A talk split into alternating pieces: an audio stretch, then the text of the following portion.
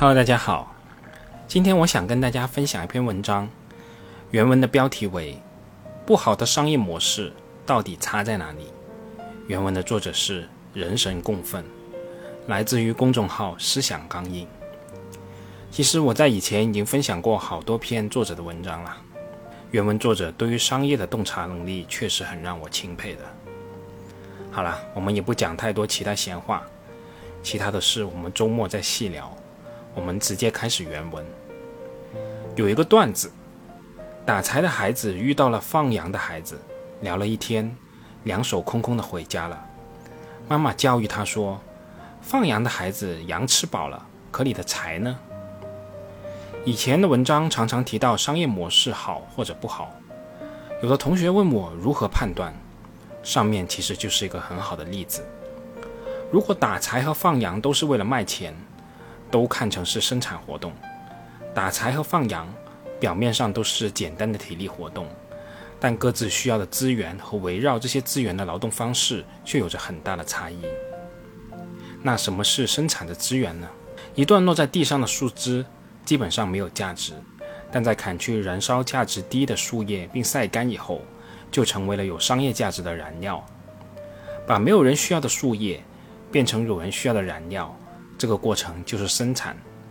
生产就是把无法直接使用的无价值自然资源变成可以直接使用的有价值商品。自然资源就是第一种生产资源，土地、动植物、矿产都属于自然资源。放羊是另外一种生产方式，参与这个过程是劳动者的时间。如果放羊的孩子把自己的时间用于玩耍，他就不会创造任何的价值。劳动，无论是体力劳动还是智力劳动，都是生产资源中的第二种。第三种生产资源是资本，这个我们后面再来细说。所有的生产活动都在围绕这三种能够产生新价值的资源展开。好的商业模式各有各的妙处，而糟糕的商业模式都有共同的问题，那就是对核心资源的控制力上力不从心。所以，理解商业模式。最好的方法是剖析一种糟糕的商业模式到底糟糕在何处。放羊和打柴都是围绕着各种生产资源的生产活动，但各种生产资源在生产中的地位并不相同。核心资源就是整个产业链中最稀缺的资源。理解商业模式，从核心资源入手，包括两点：第一点，核心资源与关键业务。新价值产生的过程中的核心资源是什么？公司是如何取得与使用这些核心资源的？养羊是养殖业，核心资源是羊，因为过去有羊的人家并不多，而劳动力和草地相对并不稀缺。养羊的孩子需要凭借个人的信用和放羊的技能才能拥有放羊权。打柴类似于矿产业，柴是免费的，但高燃烧值的树枝是稀缺的，是打柴的核心资源。打柴人需要经验。知道去哪里获得这些稀缺的资源，并进行初加工。自然资源都是属于国家的，有些还需要向国家交资源税以获得开采权。第二点，价值产生的组织形式，价值产生的过程是如何进行组织的？公司是如何让这些组织更有效率的？放羊的孩子和打柴的孩子，正是在这一点上产生了差异。放羊一天都在一块草地上，只需要看住头羊就行了；而打柴不停地寻找高燃烧值的树枝，还需要砍伐、削枝叶、捆扎，属于重体力活。围绕核心的价值，可以有不同的组织生产方式，赚不同的钱，从而构成不同的商业模式。假设放羊的孩子放的是别人家的羊，他赚的就是代养殖产生的服务性收入。是轻资产模式。如果放的是自己家的羊，他赚的钱就是羊在成长过程中产生的价值，是重资产模式。温氏股份是农户合作养殖，农户就类似于一种放羊的孩子，而牧原则是自建养猪场，是后一种模式。应该说，商业模式只有差异，没有好与坏，存在就是合理的，适合自己的才是最好的。作为企业，既然进了这一行，好的商业模式就是自己的资源和行业特点之间的平衡点。但我们作为投资者，我们的视角可能就不同了。同一个行业的商业模式有几种，不同的企业之间也会相互借鉴。但有些行业的商业模式能够使其中的优秀企业获得长期稳定的回报，或者让集中度上升；而有些行业的商业模式有很强的随机性，不一定对龙头公司特别有利。因为上市公司大多属于行业内的优秀企业，商业模式就有了好坏之分。找到前一种商业模式，以增加投资的确定性，就成为了长期投资的关键研究对象。商品被客户购买，客户的需求是判断商业模式的唯一标准。房地产开发行业有个四三二幺的原则，也就是购房者评估一个项目价值的因素，百分之四十取决于区位与配套，对应的是开发商的拿地能力；百分之三十取决于产品力，对应的是规划设计、建造等环节；百分之二十取决于营销品牌等因素，对应开发商的品牌和销售能力。百分之十是当下市场的风格与风险偏好，属于不可控的市场因素。决定房产价值的第一因素是区位配套。购房者不会因为设计好、大品牌就给外环的房子一个内环价，而区位配套都是土地因素，属于房地产开发的原料，并不受开发商控制。这种高度依赖原材料的生意模式并不少见。茅台的核心资源之一就是赤水河的自然资源，分众传媒的核心资源就是高人流的电梯，他们都不是这些资源的唯一拥有者，但由于这些资源的价值非常稳定，经营上的可预见性很强，但房地产却并非如此，核心资源土地掌握在政府手中，控制它的价值因素又不可控，中国城市变化太大，而且完全由政府主导。一个房地产项目从拿地研判到销售需要平均两年的时间，也就是说，也就是说，研判合理的土地拍卖价，你需要研判两年以后的房价，期间有非常多不可控的因素，比如说楼市的政策、金融的周期、周边楼房的涨跌、政府规划的执行与变更情况、周边配套的成熟情况等等。这个行业名为房地产开发。实际上是土地投资，导致拿地环节类似炒股的买入价。只要地拿对了，其实也就是说在正确的时间拿到地，销售的时间又能刚好碰上牛市，项目想砸在手里都很难。无论你的产品力和销售力有多烂，相反，如果高价拿了地，再牛的品牌和操盘团队，最好的结果也只是少亏钱和早点脱手。这个特点导致房地产开发的金融属性极强，房地产和金融在研究中不分家。如果有以炒股为核心业务的上市公司，可以说是最差的商业模式了。你给他两倍 P/E 都嫌多，加上大多数城市的限价政策，导致房价的利润空间无法给投资者足够的安全边际，那么类炒股的房地产开发就算是最差的商业模式了。当然。房子跟纯粹的投资品还是不同，毛利越高的高端项目，对产品力的要求越高。那么，这个第二重要的产品力因素控制在公司手上吗？大部分行业的企业生产效率都有差异，生产同样规模的商品，为什么有些公司成本高，有些成本低呢？同样新建一条新品的生产线，为什么有的公司良品率提升的快？有的却无法达到合格的良品率呢？销售同样规模的商品，为什么有些公司费用高，有些公司费用低呢？如果使用类似的工艺，那么生产效率的差异往往就来源于企业的学习曲线。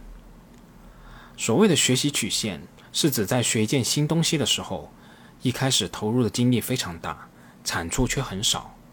但随着时间的推移，付出的精力越来越少。得到的收益却越来越高，就像车间制造的新产品，刚开始工人需要大量的培训，但产能和合格率很低；熟练以后不需要培训了，产能和合格率却很高。学习曲线有一个前提，需要把生产线上效率最高的工人所掌握的工艺经验，变成生产流程中各种参数，并以明确的流程化形式沉淀下来，成为生产技术的要求，被称为 know how。know-how 和工作经验最大的不同在于，经验只存在于熟练工人的记忆之中。所有新人进来以后，都需要经历同样的学习曲线，那就无法产生规模效应了。而 know-how 是标准化以后可量化的员工工作经验，存在于流程和工艺参数上，所有权属于公司，可传承，可降低新老员工的工作差异，通过规模化的生产获取竞争优势。获得更大的市场份额。同时，know-how 又不完全是标准化的生产，它同时需要生产流程、组织架构、产品特征、客户需求的配合，而且也在不停的改造与升级之中。所以，即使是核心员工和团队，也不一定能令 know-how 扩散至竞争对手手中。太过标准化的生产，很容易让行业陷入同质化的竞争。而太过强调员工个人的经验的模式，又难以规模化。而 know-how 正是介于标准化生产与员工个人经验之间的东西，既能产生竞争优势，又能保持优势的护城河。这正是不同公司拥有不同的成本和效率的原因之一。几乎所有的制造业龙头公司都拥有 know-how 的优势，有强大的学习与自我改造升级的能力。know-how 是公司从员工的劳动中无偿获取的最核心的价值，是真正意义上的剩余价值。但不是所有行业都能产生 know-how，比如说房地产开发，所有的房地产项目都需要在销售地点现场制造，决定了它的生产必须采用项目制。全国性的地产公司按城市或者区域设分公司，分公司下面设项目部，总分公司的主要职责是制定战略。协调资源，项目部在具体执行上拥有相当独立的处理权。大部分项目制的标准化程度都比较低，房地产更是如此。一个项目从拿地、规划、设计、建造、营销，几乎所有环节都充满了不可控的因素，需要管理者和执行者的灵活决策。所有的土地资源都是独一无二的，外部的生活配套，包括交通、教育。医疗、商业等等，都是开发商完全不可控制的外部资源。各个地方的住宅规划和消费需求也千差万别，建造和施工要协调各种第三方，所有的问题都是 case by case。万科上海收购过一个滞销的项目，最后只是稍微改造了立面和景观，换了个名字就大卖一方，不是因为万科的品牌有多强。而是搞定了一个知名的公办学校。这种顶级的教育资源，大部分情况下并不是靠公司，而是操盘者或者是某个高管的个人人脉资源，还有各种的机缘巧合。不可流程化的工作经验无法产生流程化的楼号所以这百分之三十的价值来源——规划、设计、建造环节，同样是因为交付时间差，结果高度依赖行业精英。或者说是能够提供对产业趋势的判断，或者说能与政府沟通的特殊人才。同样拿炒股打比方，判断现在的市场是价值风格占主导很简单，但预判一年以后的风格就很难了。一个地产公司的人力成本顶多占百分之三，但却起到了除土地之外的决定性作用，结果必然是高薪挖人。公司需要给高管让利。前几年。房地产成为中国高管薪酬最高的行业之一。高管的薪酬是隐性的，很多房地产公司的财务报表都有大量的少数股东权益。万科的少数股东权益竟然占了净利润的百分之四十。少数股东权益产生的原因是，大部分项目都不是公司百分之一百持有的，一部分股权掌握在其他参股者的手中，比如说员工持股平台。相应的利润也没有进规模净利润，而是被员工的持股平台拿走了。实行项目制的行业，典型的还有建筑设计、工程和定制化计算机软件，都是客户差异化大于项目共性，都是依赖于现场实施、见招拆招，都是只有资深的工程师，没有 know-how 积累，所有的学习曲线都需要重来一遍，就没有了规模经济。不过，同样是项目制，建筑工程的集中度高于软件行业，房地产的集中度也在迅速提升，因为他们的商业模式中还有一项核心资源是控制在自己的手里的，那就是资金。任何一家公司在发展的过程中，总是要尽量改造自己的商业模式，使自己能掌握更核心的资源。生产的三要素，前面分析的两个资源和劳动力都不掌握在公司的手里，所以公司就尽可能把商业模式向另一个要素资本倾斜。这就是低毛利、高周转、高杠杆的经营开发模式，尽可能在标准化开发，在全国范围内，在三四线城市的郊区。大规模拿毫无个性特征的地，兵营式的标准规划，雷同的产品设计，以尽可能复制整个开发流程，以快速开发，以较低的毛利迅速销售。而这个商业模式的核心在于高杠杆，土地拿到以后立即抵押，不断发行企业债信托，利用规模占用供应商的货款，利用缩短封顶时间，延长交付时间，占用预售资金。低毛利、快速周转的目的，让同样的资金覆盖更多的项目。高杠杆模式之前，因为不掌握核心资源，开发商的高管自主创业的现象比比皆是。只要有政府和银行的关系，拉一帮人开发一个项目非常简单。高杠杆的模式出现以后，整个行业的集中度迅速提升，因为它的核心资源虽然仍然是土地。但人力资源的依赖度下降了，而对资金的要求急速提升，而融资对抵押物、经营模式和品牌的信用度要求很高，所以完全掌握在公司的手里。如果没有低成本的资金，项目型的公司和创业团队将举步维艰。前面的四三二幺是购房需求的模式，但对于全国性的房地产开发行业来说，有另外一个四三二幺的价值模型。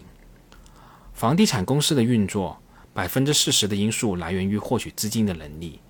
百分之三十的因素来源于拿地的能力，百分之二十的因素来源于产品的研发能力，百分之十的因素来源于营销能力。但对于融资的过度依赖，导致房地产开发商的负债率过高，并不算是好的商业模式。如果再深究它的原因，在资源、劳动力和资本三个生产要素之中。资本与其他两个不同，它不创造价值，只是加速价值产生的过程。而且资本的流动性过强，永远在寻找利润高地和价值洼地。过度依赖于资本的商业模式，很容易被资本反噬，从而估值较低。总结一下这篇文章判断商业模式的一些原则吧。第一点，生产的要素包括自然资源、劳动力和资本。分析商业模式需要判断企业的核心资源与关键业务是什么，公司如何取得与使用这些核心资源的，公司如何让生产活动更有效率。第二点，房地产开发的核心资源是土地，土地完全控制在政府手中，开发商几乎没有话语权，这是房地产商业模式的问题之一。第三。Know-how 是公司从员工的劳动中无偿获取的最核心价值，是竞争力的来源之一。但房地产项目制的特点导致无法产生 know-how，产品力掌握在员工而不是公司的手里，这是房地产商业模式的问题之二。第四，房地产开发商唯一能控制的资源是融资能力，但它也导致房地产业出现了高杠杆的金融属性。这是房地产商业模式的问题之三。那最后，商业模式并没有绝对好与坏，哪怕是在烂的商业模式的行业里，一家公司只要稍微改造一下商业模式，使自己能比同行对核心资源的控制能力和使用效率更高，就值得我们投资者深入去研究了。好了，这篇文章我就给大家分享到这里，我们下次再见吧。节目仅作为我个人投资的记录，所谈及的投资标的不涉及任何形式的推荐，请独立思考并自担风险。